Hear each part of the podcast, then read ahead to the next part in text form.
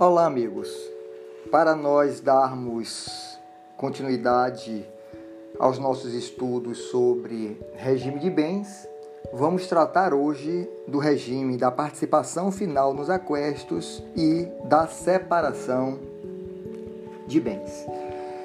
Bom, o regime da participação final nos aquestos é previsto no artigo 1672 e seguintes do Código Civil Brasileiro é uma inovação do legislador de 2002.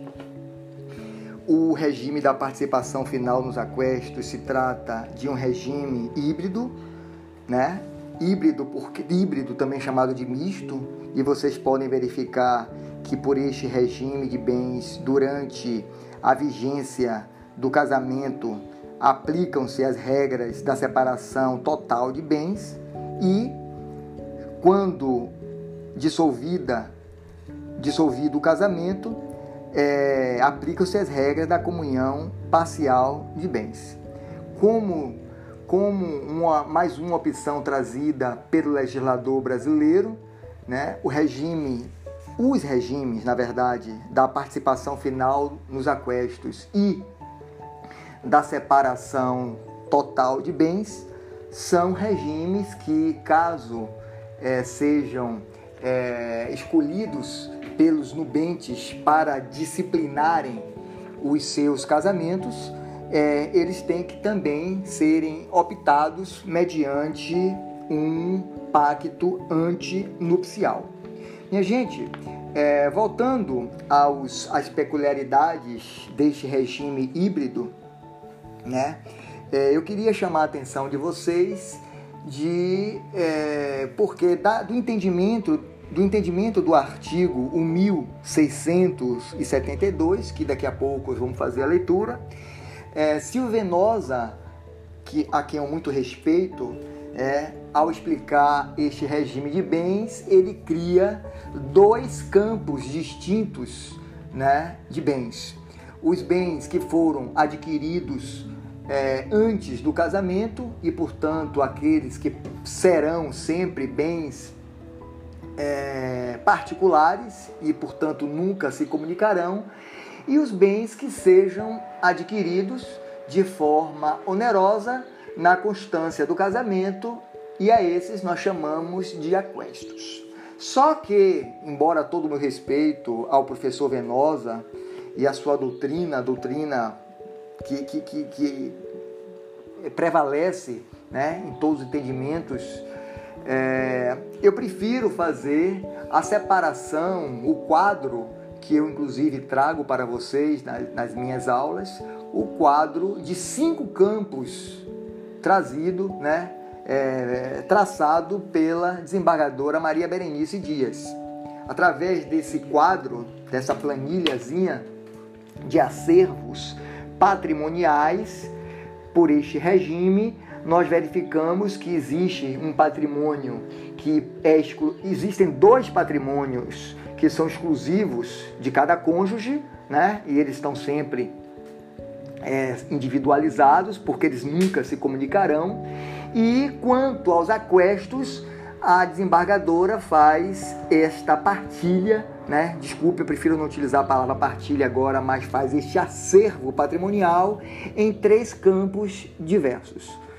O maior, os, os que compõem os bens adquiridos por ambos os cônjuges e, portanto, pelo esforço comum deles de forma onerosa, e aqueles dois campos, né, individualizados, separados, que, embora adquiridos na constância do casamento, foi adquirido por apenas um dos cônjuges de forma também onerosa, certo? Então, para a compreensão e consequência é, da destinação deste patrimônio, é, eu prefiro fazer esta, esta, esta análise, né, este traçado da Maria Berenice Dias, que ficará,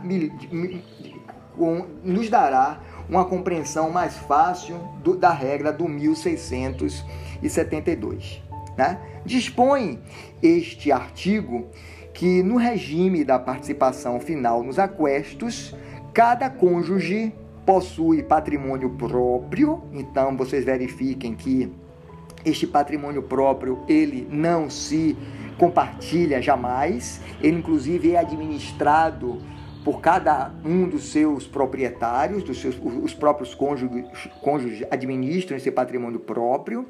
É, então, no regime da participação final nos aquestos, cada cônjuge possui patrimônio próprio, consoante disposto no artigo seguinte, e lhes cabe, à época da dissolução da sociedade conjugal, direito à metade dos bens adquiridos pelo casal a título oneroso na constância do casamento. Então, minha gente, já ultrapassada esta consideração que fizemos a respeito dos bens particulares, ou seja, aqueles que cada cônjuge já possuía anteriormente ao casamento, podemos justificar é, a existência desse regime híbrido e conforme o Carlos Roberto Gonçalves nos traz, né?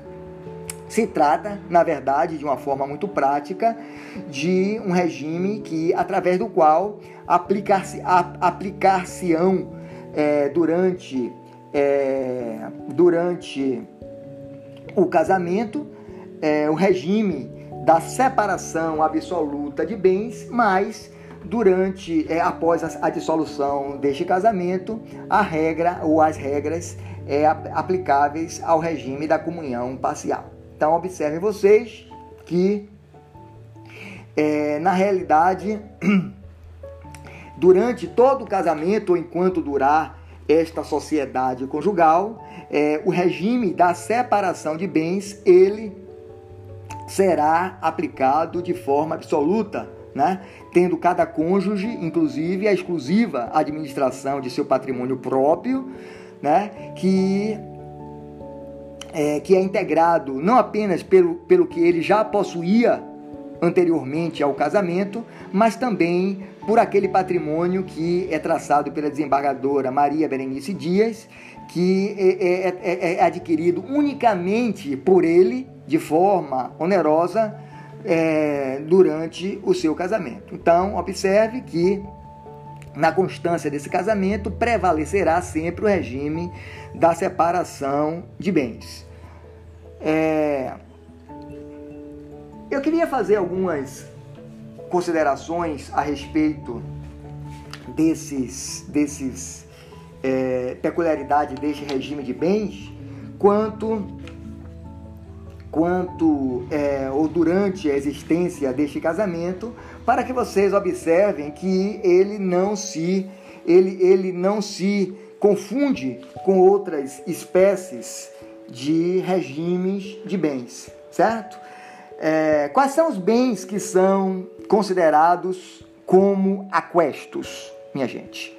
São todos os bens que sejam adquiridos onerosamente, não importa por quem quer, por qual cônjuge seja adquirido. Né? Se ele é adquirido na constância do casamento, ele é considerado um bem adquirido de forma onerosa, né? seja pelo esforço comum ou seja por um deles, ele é considerado aquestos. Então são chamados de aquestos os bens adquiridos onerosamente na constância deste casamento, seja por um dos cônjuges ou por, por ambos os cônjuges. Não há nenhuma divergência doutrinária em relação a esse aspecto. Então, verifiquem vocês que neste regime de bens nós temos, temos um patrimônio que é individualizado e que é que não é passível de qualquer forma de comunicação, que são aqueles bens é, que foram adquiridos antes do casamento e se ou enquanto o casamento existir, todos os bens que, embora sendo considerados aquestos, mas se adquiridos apenas por um deles na constância do casamento, também serão bens considerados individuais. Bens que são considerados individuais e, portanto, eles não se comunicarão enquanto o casamento existir. só serão partilhados na hipótese de uma dissolução de casamento. Temos que falar de doações. Minha gente, no regime da participação final nos, aquestos, exige-se para que um dos cônjuges possa fazer doações de bens que sejam considerados aquestos, ou seja, aqueles que foram adquiridos onerosamente na constância do casamento, obviamente que se exige a outorga do outro, a concordância, a anuência do outro cônjuge. Mas é possível que, em se tratando de um bem adquirido de forma onerosa por apenas um deles, e portanto, né, prevalecendo, como eu falei anteriormente, o regime da separação de bens, porque estão na constância do casamento, um deles possa fazer doações sem a necessidade da outorga do outro. Nesta situação, né? ou caso seja feita alguma doação sem a devida outorga, este valor poderá ser computado quando da apuração dos aquestos para uma eventual dissolução de casamento. Então, para aquele cônjuge que não deu a outorga, aquele que não concordou, existem duas é, consequências, duas opções trazidas pela regra do artigo 1675 do Código Civil Brasileiro. Quais são elas? Né? Para esse cônjuge prejudicado ou para os seus herdeiros, ele poderá reivindicar este bem que já havia sido dado pelo cônjuge é, anteriormente, ou ele pode é, considerar é, o valor deste bem que foi doado para trazer de volta ao monte partilhável pelo valor equivalente ao da época da dissolução. Então não pouco importa se esse bem tenha sido doado é, no ano de 2010 e o casal esteja 2010 e o casal esteja se divorciando em 2020, né, o valor que será considerado para a partilha, porque embora constituísse um bem particular de um deles e que doou sem necessidade de outorga do outro, nesta situação é, haverá, como é de solução de sociedade, haverá necessidade de meação e este bem é aquesto, integra um patrimônio que agora ele é partilhável e, portanto, ele é trazido pelo valor atual para a sua devida partilha, para é, que se faça a divisão igualitária desses bens. Né? E quanto às alienações, minha gente, nós estamos agora nos referindo a alienações onerosas. Né? Também as aliena, alienações onerosas no regime da participação final nos aquestos, é, exige-se a outorga do outro cônjuge. Né?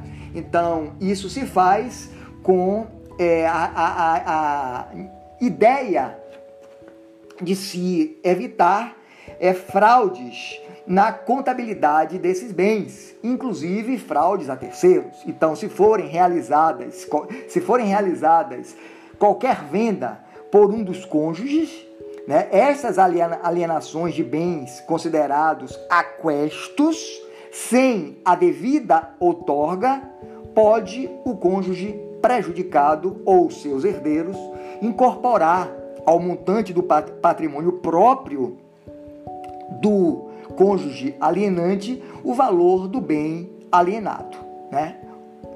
Ou, se for o caso, como também nós já falamos em relação às doações, pode o cônjuge prejudicado reivindicar este bem pleiteando a nulidade da venda. Né? Aí, nulidade absoluta da venda. É como se operasse um defeito de negócio jurídico.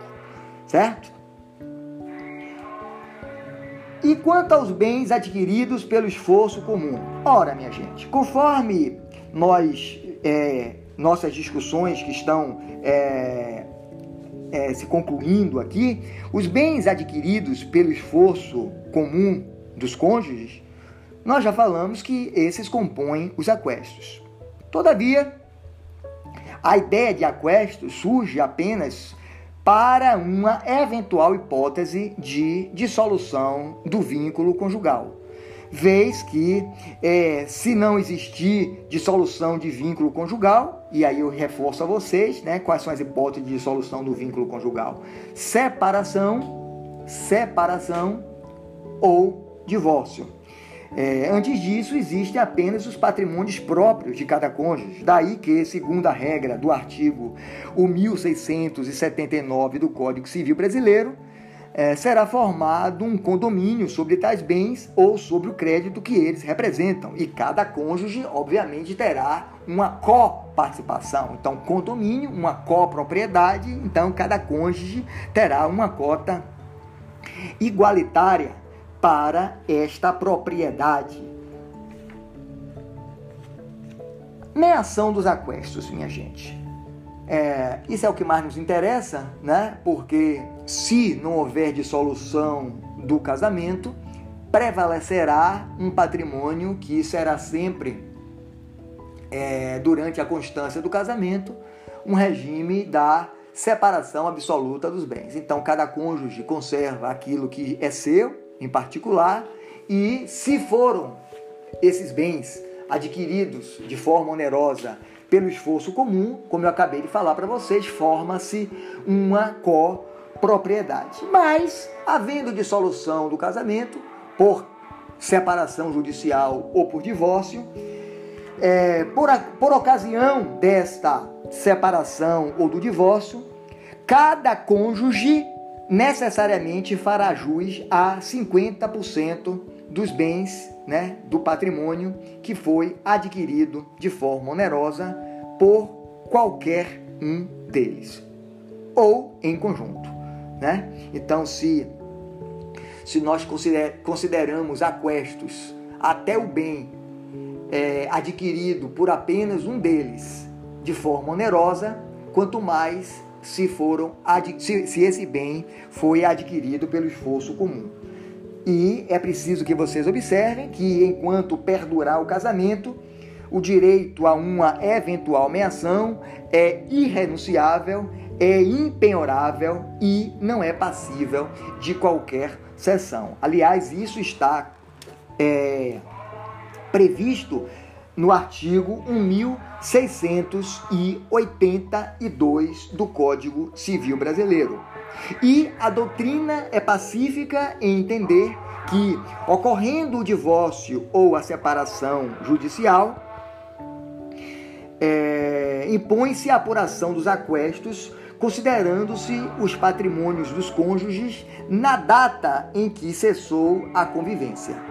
Certo? Então, é, observem, observem vocês que é, nessa situação a regra é de se considerar a data em que cessou a convivência e não do ato, né, que declarou o casamento dissolvido, ou seja, pela separação ou pelo divórcio. Então, deixando eles, os cônjuges, de viver, né, havendo separação de corpos, cessam-se imediatamente qualquer possibilidade de, é, de é, compartilhamento individual é, de patrimônio. Eu acredito que nós conseguimos é, trazer todas as peculiaridades deste regime de participação final nos aquestos, um, um, um, regime de bens que, embora novo, muito pouco usual ou quase nada usual, na sistemática, na realidade brasileira, aplicado em alguns países da Europa, mas finalmente vamos tratar do último dos regimes de bens, o regime da separação de bens. Eu costumo dizer, minha gente, que o regime da separação de bens é, sem dúvida nenhuma, o regime aplicado às pessoas mais inteligentes, né?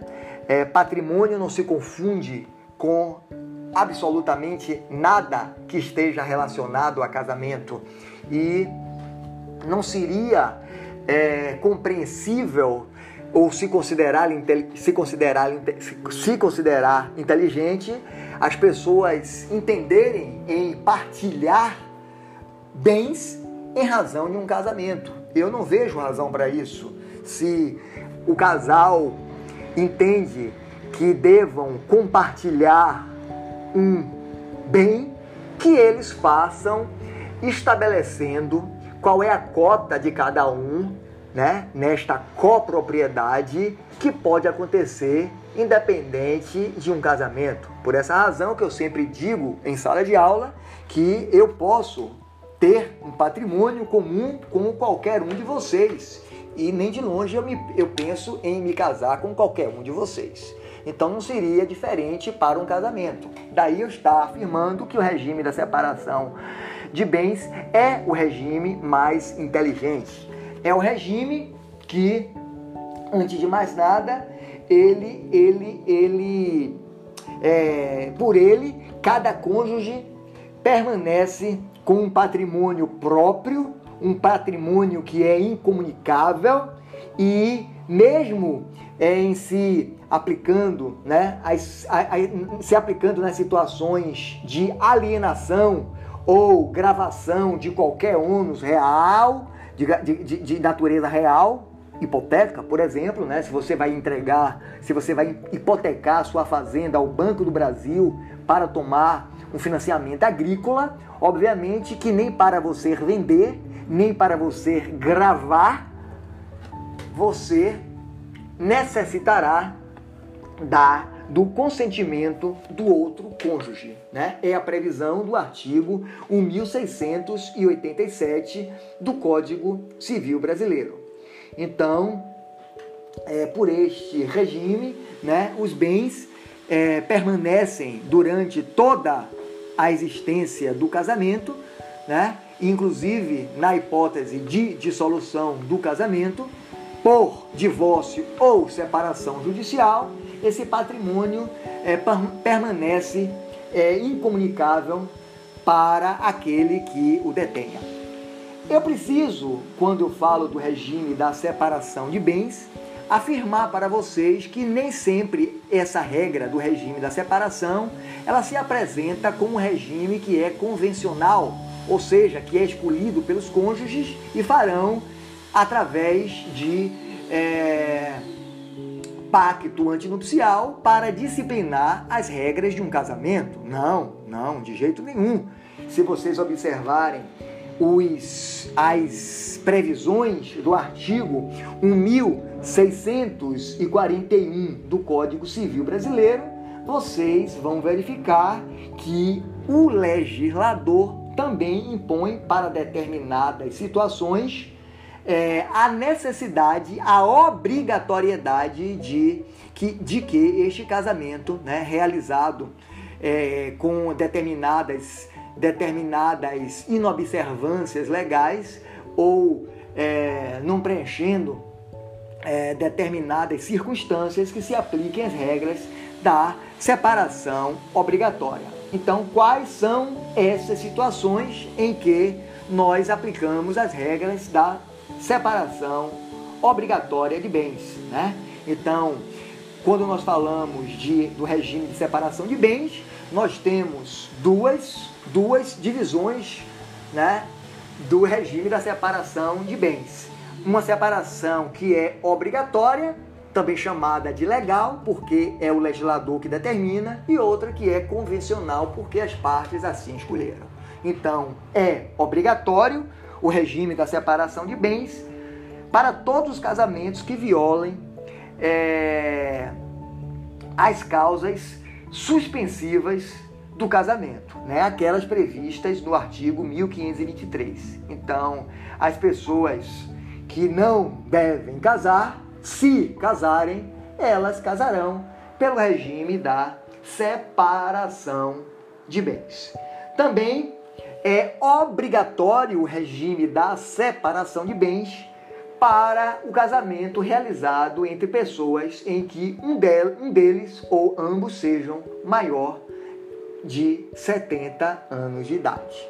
Então, para que a pessoa idosa, e observem vocês que, embora o legislador considere idoso a partir dos 60 anos de idade, de idade e a expectativa do brasileiro seja de 70 anos, inclusive isso já, já aumentou esta idade para 70 anos, para que as pessoas que estejam suscetíveis de determinados é, determinadas enganações, de determinados prejuízos, prejuízos emocionais, né, envolvi, estejam envolvidas emocionalmente com outras pessoas, não sejam lesadas em razão de um casamento. E por essa razão, todo indivíduo a partir dos 70 anos, ele só pode se casar pelo regime da separação obrigatória de bens, né? E não está passível de qualquer modificação, ainda que ele demonstre estar em perfeito estado de consciência e de discernimento. Também será obrigado a regra da separação absoluta de bens para o casamento de todas as pessoas que dependam de suprimento judicial para se casar. Assim nós terminamos a, o nosso episódio de separação de bens, de participação final nos aquestos. Concluímos todos os nossos estudos relacionados a regime de bens e espero vocês para a nossa aula. Muito obrigado.